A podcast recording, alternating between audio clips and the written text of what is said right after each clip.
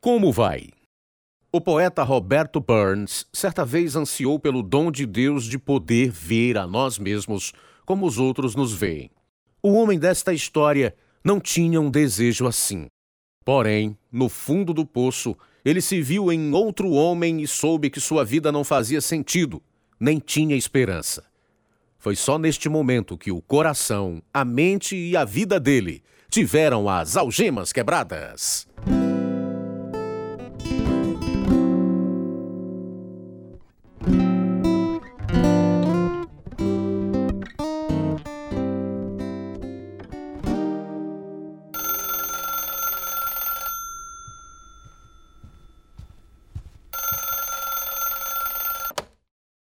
Departamento de Polícia de Halliville.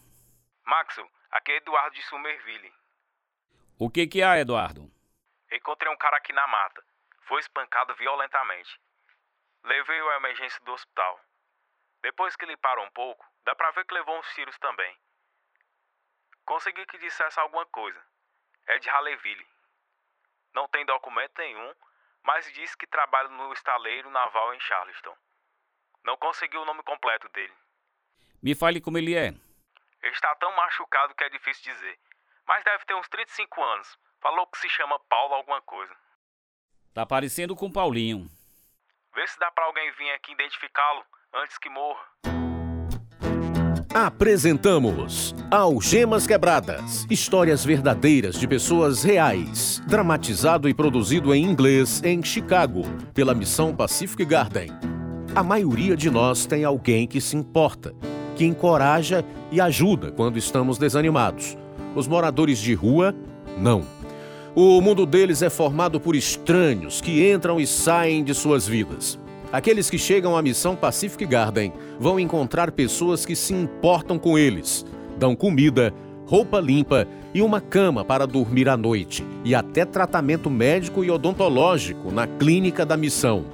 Tudo é de graça, devido a amigos generosos que doam financeiramente a fim de manter as portas do velho farol abertas. Pastores e conselheiros oram e aconselham, apresentando-os a alguém que promete nunca deixá-los nem esquecê-los. Esse alguém cumpre suas promessas porque é fiel e verdadeiro.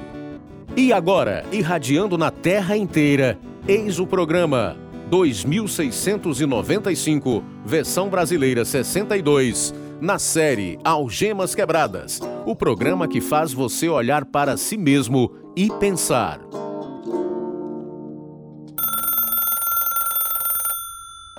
Alô? Florinha, é o Max. O Paulinho foi trabalhar hoje? Foi.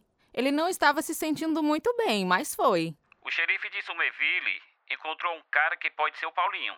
Disse que foi baleado na mata hoje de manhã. O quê? Ele está vivo? Está, mas muito ferido. Não tem documento nenhum. Acho que deve ter sido roubado. E onde ele está agora? Na emergência do hospital em Charleston. Pode ser que seja o Paulinho. Tem algum parente aí que possa ir lá para identificá-lo?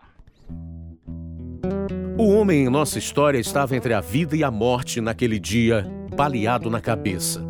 Mas a verdade é que ele tinha estado entre a vida e a morte durante anos deixando que o álcool envenenasse seu corpo juntamente com seus sonhos. Esta crise, que tornava seu mundo tenebroso, no fim o levaria à luz, mas não antes de levá-lo ao fundo do poço. Esta é a história verdadeira de Mário Walters, a quem chamavam Paulinho, agora mesmo em Algemas Quebradas. Nasci e me criei na Carolina do Sul o nono de 11 filhos. Não sei quem me deu o apelido de Paulinho, mas todo mundo por aqui tem apelido, e este é o meu. Papai trabalhava numa madeireira e se mamãe não pegasse logo o pagamento que ele recebia na sexta, ele gastaria tudo em bebida no fim de semana. Éramos pobres porque ele era alcoólatra. Tinha sete anos quando Pearl Harbor foi bombardeada pelos japoneses e meus três irmãos mais velhos foram para a guerra.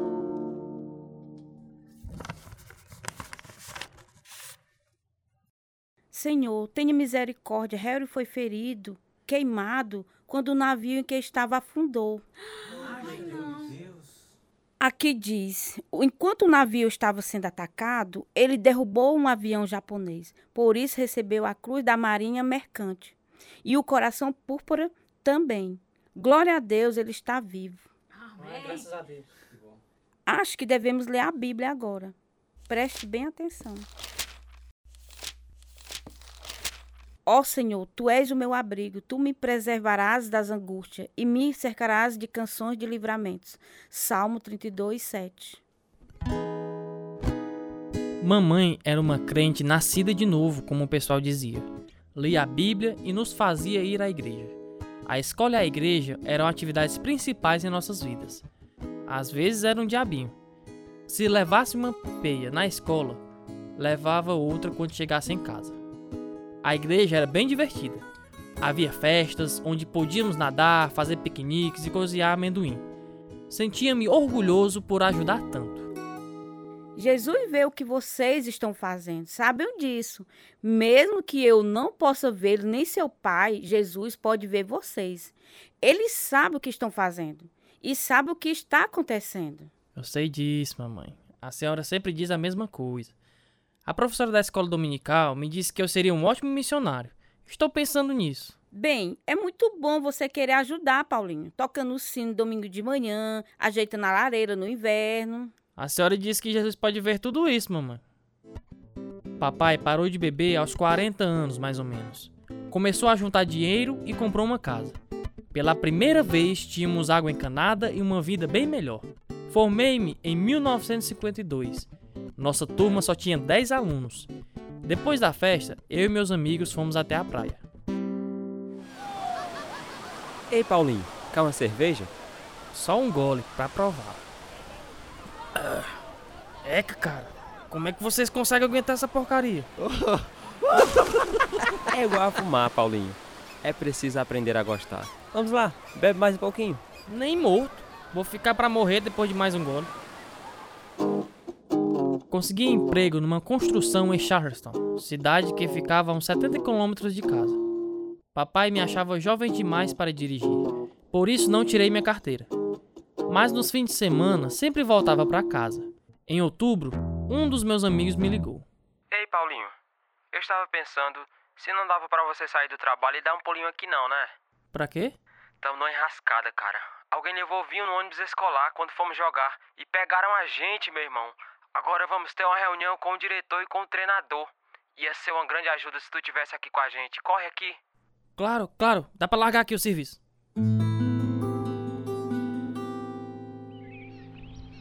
Cara, eu não acredito que eles queiram expulsar a gente do time de futebol americano o resto da temporada. Não parece justo, cara. Acho que vou parar de estudar e me alistar na Marinha. De verdade? É. Bem, galera, se estão falando sério em se alistar na Marinha, Vou pedir demissão do meu emprego e me alisto com vocês. Então vamos. Pouco antes de entrar na marinha, tentei beber de novo, mas era difícil. Odiava o gosto. Mesmo assim, comecei a beber. Dois anos depois, bebia regularmente, mas sempre fazia meu serviço como encanador. Praticava esporte, como boxe e softball. Quando dei baixa da marinha, depois de quatro anos, fui morar com meus pais. Esse peixinho é muito legal como isca. É sim, vamos ter peixe frito pro jantar. Agora mesmo, sabe o que, que eu queria? Uma cerveja bem geladinha. Quer uma, Paulinho? Pode apostar. Lembro quando você não suportava cerveja, pode? A Marinha me endireitou. Comecei a beber e parei de ir à igreja. Por que parou de ir à igreja? Não quero mais saber disso. E quando é que você vai arranjar emprego? Quando o dinheiro acabar. O que o seu pai diz quando você bebe? Não vou para casa bebo. Ele me expulsaria de lá. Em 1958, comecei a trabalhar no estaleiro naval de Charleston, mas ainda morava com os meus pais. Mamãe morreu em 1960. Naquele tempo, eu andava com os primos e outros rapazes. Certa noite, eles quiseram ir a uma festa em Hampton. Eu não tinha namorada, então me arrumaram um par, Florinha, que tinha apenas 16 anos. Eu estava com 27 e meio bêbado. Florinha estava morrendo de medo de mim a noite inteira. No dia seguinte, um domingo, resolvi ir à casa dela e pedir desculpas.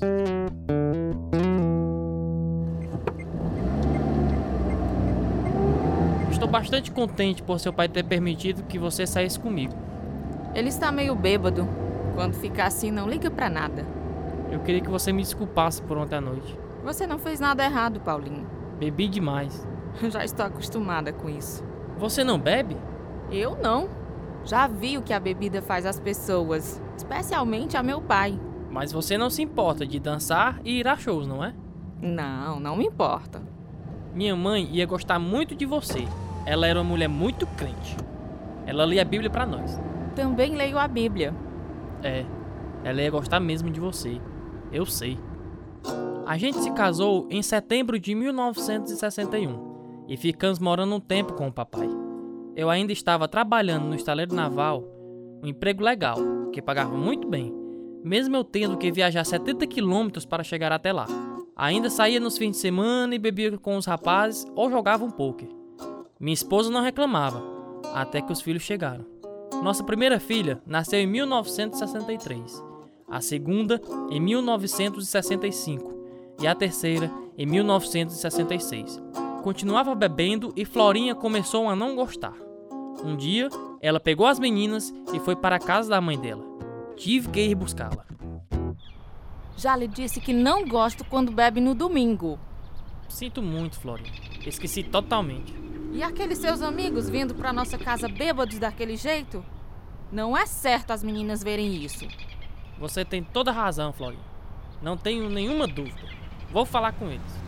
Se quiser beber, vá beber em outro lugar, Paulinho. Não quero essa porcaria aqui em casa. Já ouvi, querida, já ouvi. Agora venha pra casa comigo, você sabe o quanto eu amo você. Em agosto de 1970, nasceu nosso filho.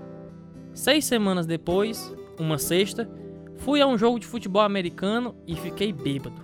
No dia seguinte, levantei-me para trabalhar cheio de ressaca. O dia estava muito frio. Eu não estava vestido para esse tempo. Por isso, meu patrão me mandou voltar para casa, já que eu estava doente. Eu tinha pegado carona para o serviço. Por isso, fui até o bar e liguei para o meu sogro vir me buscar. E comecei a beber. Essa foi uma decisão fatal. Você é daqui? Não. Moro em Harleyville. Tá bem longe de casa, hein? Trabalho no estaleiro naval daqui. Acordei meio mal hoje de manhã, por isso meu patrão me deu o dia de folga. É, quer jogar uma partidinha de sinuca? Sempre vou querer jogar uma partidazinha de sinuca. É assim que me sinto em relação ao meu violão. Vamos, lindeza, no buraco. Isso! Mais uma partida? Acho que não dá tempo. Meu sogro está chegando para me levar para casa. Tenho carro e nada para fazer. Levo você em casa. Deixa só ligar pro meu sogro. Você pode vir comigo e tocar seu violão enquanto a gente bebe umas e outras. O chapa aqui gosta de beber. Poxa, vai ser legal. Aquele homem era um perfeito estranho, mas tínhamos bebido juntos a manhã inteira. Por isso entrei no carro dele e fomos até Harleyville. Quando chegamos perto do Riacho do Ganso, ele mudou de caminho. Moro aqui no Riacho do Ganso. Você se importa de passar por minha casa para eu pegar meu violão? De jeito nenhum. Não faz a menor diferença. Essa mata antiga é um ótimo lugar para se caçar. É, dá pra ver que é. Nunca tinha passado por aqui antes. Sabe de uma coisa? Matei duas moças aqui, a semana passada. é mesmo? Tô sabendo. Tá vendo aquele toco de árvore ali? Dá uma olhada lá e você vai poder vê-las.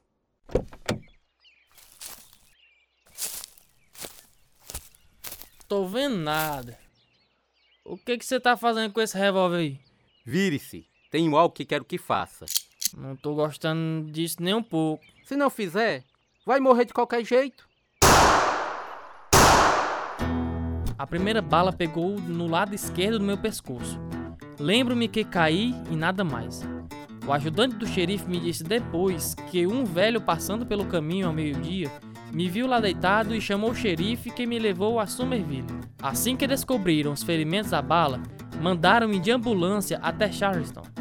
Fiquei lá no hospital sem nenhum atendimento médico, até que minha sogra chegou e me identificou. Ela me transferiu para um hospital melhor. A esta altura, já era seis e meia da noite. Minha família toda apareceu, inclusive meu irmão, que era pastor e morava na Flórida. Acreditam que os médicos nem iam chegar perto dele? Um dos médicos saiu e disse que não ia adiantar nada. Bem, mamãe bateu o pé e disse ao médico: Ele tem um ótimo plano de saúde. Entre lá agora mesmo e cuide do meu genro. Típico de sua mãe. Disseram que levou quatro tiros, Bill. Conseguiram tirar as balas? Não podem. O coração dele está fibrilando, ele está em choque. Papai foi até lá e encontrou um galho do tamanho de um taco de beisebol, todo cheio de sangue. Aquele homem deve ter espancado Paulinho com ele. O xerife acha que ele tentou passar por cima do Paulinho com o carro. É muita maldade. É diabólico. Não entendo como alguém pode fazer uma coisa destas. Paulinho nunca fez mal a ninguém nessa vida. Florinha, há muita maldade neste mundo, mas temos Jesus. Não se esqueça, ele é maior do que tudo que há no mundo.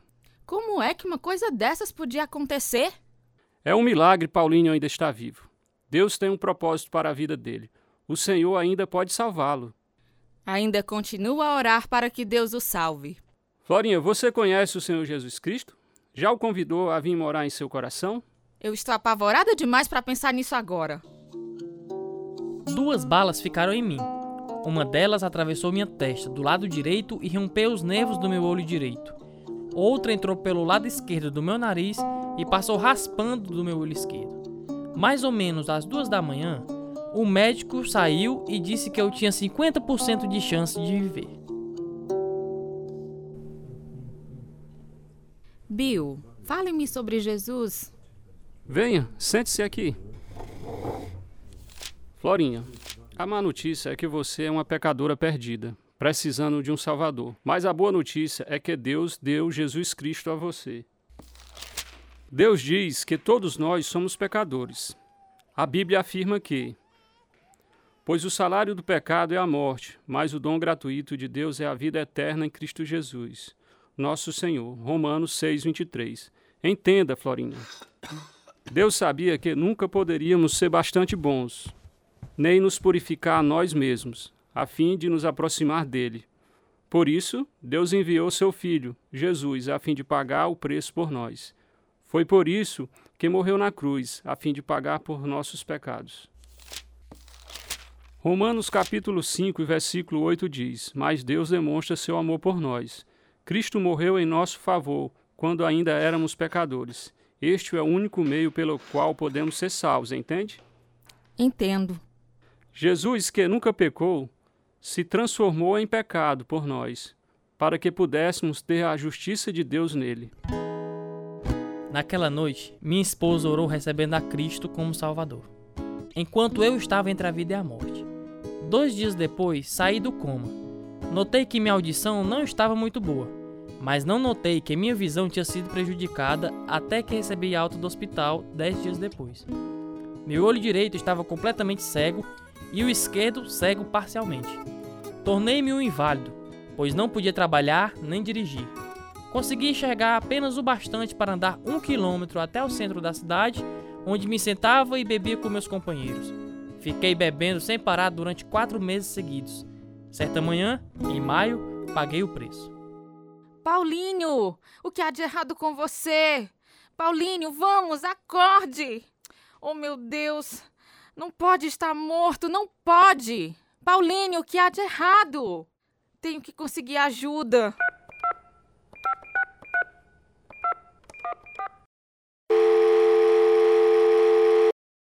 Elmer, algo errado com Paulinho. Parece um morto. Mas ele está respirando. Dá para você vir aqui agora mesmo? Meu irmão chamou uma ambulância e eles me levaram ao hospital. Dois dias depois, saí do coma, mas já estava com síndrome de abstinência de tanto beber. Quando voltei para casa, via coisas e estava botando todo mundo louco. Pensei que as pessoas queriam me matar. Todo mundo dizia que eu devia parar de beber e ir para uma clínica de reabilitação em algum lugar. Finalmente concordei em ir ao médico. Como teve coragem de deixar essa situação chegar a este ponto? Nunca tinha visto ninguém tão mal assim. Teve sorte de não morrer. Tem juízo não? Doutor, eu vim aqui em busca de ajuda, não para o senhor me bater. Você tem que parar de beber. Meus amigos querem que eu vá a esta clínica de reabilitação que eles conhecem. Se eu fosse você, ia para a Colômbia, para o hospital mental de lá. É mais barato e eles trabalham às 24 horas direto. Eles podem cuidar de você melhor. Doutor, se o senhor conseguir uma vaga para mim lá, eu vou. Vou lhe dar os papéis e você pode ir amanhã. Na manhã seguinte, alguns membros da família e o chefe de polícia me levaram ao hospital mental em Colômbia. Ficava tremendo demais e alguém tinha que colocar a comida na minha boca. De vez em quando eu apagava e não me lembrava de nada. Mas após duas semanas não apaguei mais. Então, um paciente novo chegou ao hospital. Alguém igual a mim, totalmente arruinado pela bebida.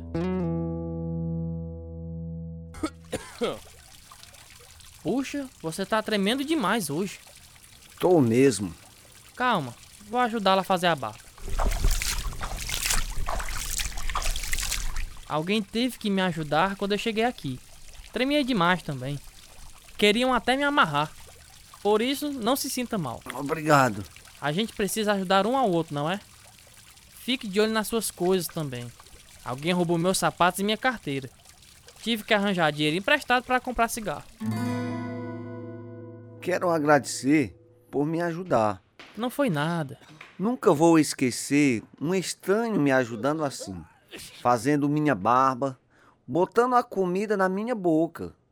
Não sei o que seria de mim se você não estivesse aqui. Foi o jeito que eu fui criado. De qualquer forma, muito obrigado. É difícil explicar, mas pude me ver enquanto ele se afastava, cansado, derrotado. Era como se o mundo inteiro estivesse desabando sobre mim. Todo mundo ia saber que passara algum tempo no hospital mental. Pensei em minha mãe. Jesus vê o que vocês estão fazendo, sabem disso. Mesmo que eu não possa ver nem seu pai, Jesus pode ver vocês. Ele sabe o que estão fazendo e sabe o que está acontecendo. O que é que eu vou fazer? Como é que eu vou sair daqui? Fui para meu quarto e me ajoelhei. Sabia que precisava de ajuda e tinha que vir dele. Deus, o Senhor pode mudar minha vida. O Senhor pode me mudar, Jesus Cristo.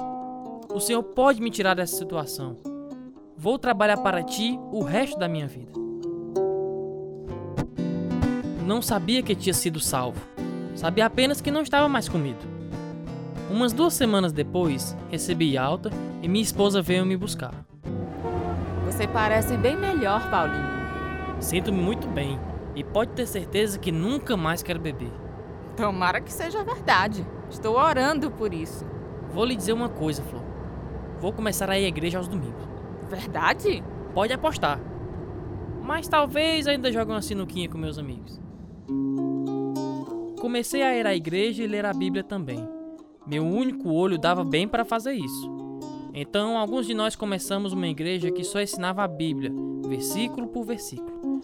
Comecei a fazer comida e a arrumar a casa, enquanto Florinha trabalhava na lavanderia. Três anos depois de eu sair do hospital mental, Deus abriu meus olhos para uma verdade muito importante. Hum, que cheirinho gostoso! Feijão verde com pé de porco. Sente-se, Florinha. Quero lhe dizer uma coisa. Eita, parece que o assunto é sério. E é. Eu estava aqui pensando hoje, lendo João capítulo 8 e orando. Comecei a pensar em você e em nossos filhos, em como deixava vocês e saía para beber. Como é que eu pude fazer uma coisa dessas? Você não conhecia o Senhor ainda, Paulinho. Eu sei, mas mesmo assim, não tinha percebido o quanto amo você e nossos filhos, até ser salvo. Faz uma enorme diferença, hein? E notei outra coisa hoje de manhã. Se a gente quiser viver de verdade, não pode viver para si. É preciso viver para Cristo Jesus, seu Salvador. Isso é verdade. E mais uma coisa: você pode achar que conhece mesmo a Deus, mas se não conhecer Jesus Cristo pessoalmente, você não é filho de Deus. Jesus Cristo é Deus, Florinha. E este livro, a Bíblia Sagrada, é tão ele quanto ele próprio. Se não conhecer a Bíblia, também não o conhece. Ai, Paulinho, é tão maravilhoso ouvir você falar assim. Que maravilha ser salvo e saber que estou no caminho do céu. Sou filha de Florinha e Paulinho Walters. Era bem pequena quando o papai foi baleado. Mas ainda posso lembrar de vê-lo chegar em casa cambaleando de tão bêbado, caindo no meio da rua. Lembro-me da convulsão, da ambulância, mas louvado seja o Senhor. Depois de ser salvo, lembro-me de ir à igreja às quartas e domingos. Lembro-me de ver papai indo à escola de pastores leigos. Lembro-me do papai ensinando a classes de adultos da escola dominical e cantando no coral. Ele amava ganhar almas para Jesus. Apresentava-se dizendo: Conheça o ex-bêbado da cidade de Harleyville, Carolina do Sul. Em novembro de 2001, meu pai foi diagnosticado com câncer. Ele morreu em janeiro de 2002. Mas papai nos deixou memórias lindas e um legado de pessoas tementes a Deus. A Bíblia diz em 2 aos Coríntios, capítulo 5, versículo 17: Portanto, se alguém está em Cristo, é nova criação. As coisas antigas já passaram, eis que surgiram coisas novas. Esta vida nova é para você também, ouvinte amigo. Deus não faz acepção de pessoas. Se gostaria de se livrar do velho medo e vergonha e ter nova vida em Cristo, ore conosco. Senhor, sou pecador, incapaz de mudar a mim mesmo. Preciso do perdão que proveste através de Jesus Cristo. Creio que ele morreu por meus pecados para me purificar e me dar vida nova. Creio que Jesus ressuscitou dos mortos e pode me salvar agora mesmo. Obrigado por este presente maravilhoso. Obrigado por Jesus. É no nome dele que oro. Amém. Regozije-se. Você agora é filho de Deus. Mande nos dizer que tomou esta decisão. Enviaremos a você um estudo bíblico que o ajudará a crescer na fé. Nosso endereço é Algemas Quebradas, Caixa Postal 1, Nova Russas, Ceará, Brasil. CEP 62 e 200 000. Nosso e-mail é algemasquebradas@hotmail.com e o telefone é 0 operadora de sua preferência DDD 88 3672 1221. Esse é o programa número 2695, versão brasileira 62.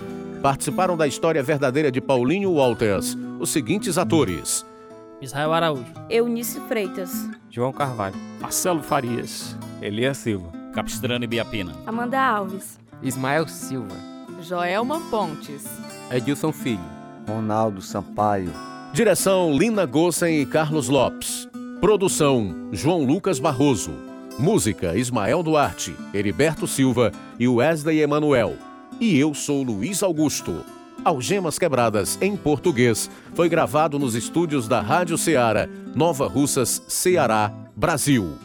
Algemas Quebradas é produzido pela Missão Pacific Garden, a fim de mostrar, através de histórias verdadeiras, que se sua vida for vazia, pode ser cheia até transbordar. O endereço é Missão Pacific Garden, 1458, Sul Canal Street, Chicago, Illinois, 60607, Estados Unidos. O nosso endereço no Brasil é Algemas Quebradas, Caixa Postal 1, CEP 62 e 200, traço 000, Nova Russas, Ceará. O nosso e-mail, algemasquebradas@hotmail.com ou visite o nosso site algemasquebradas.com.br.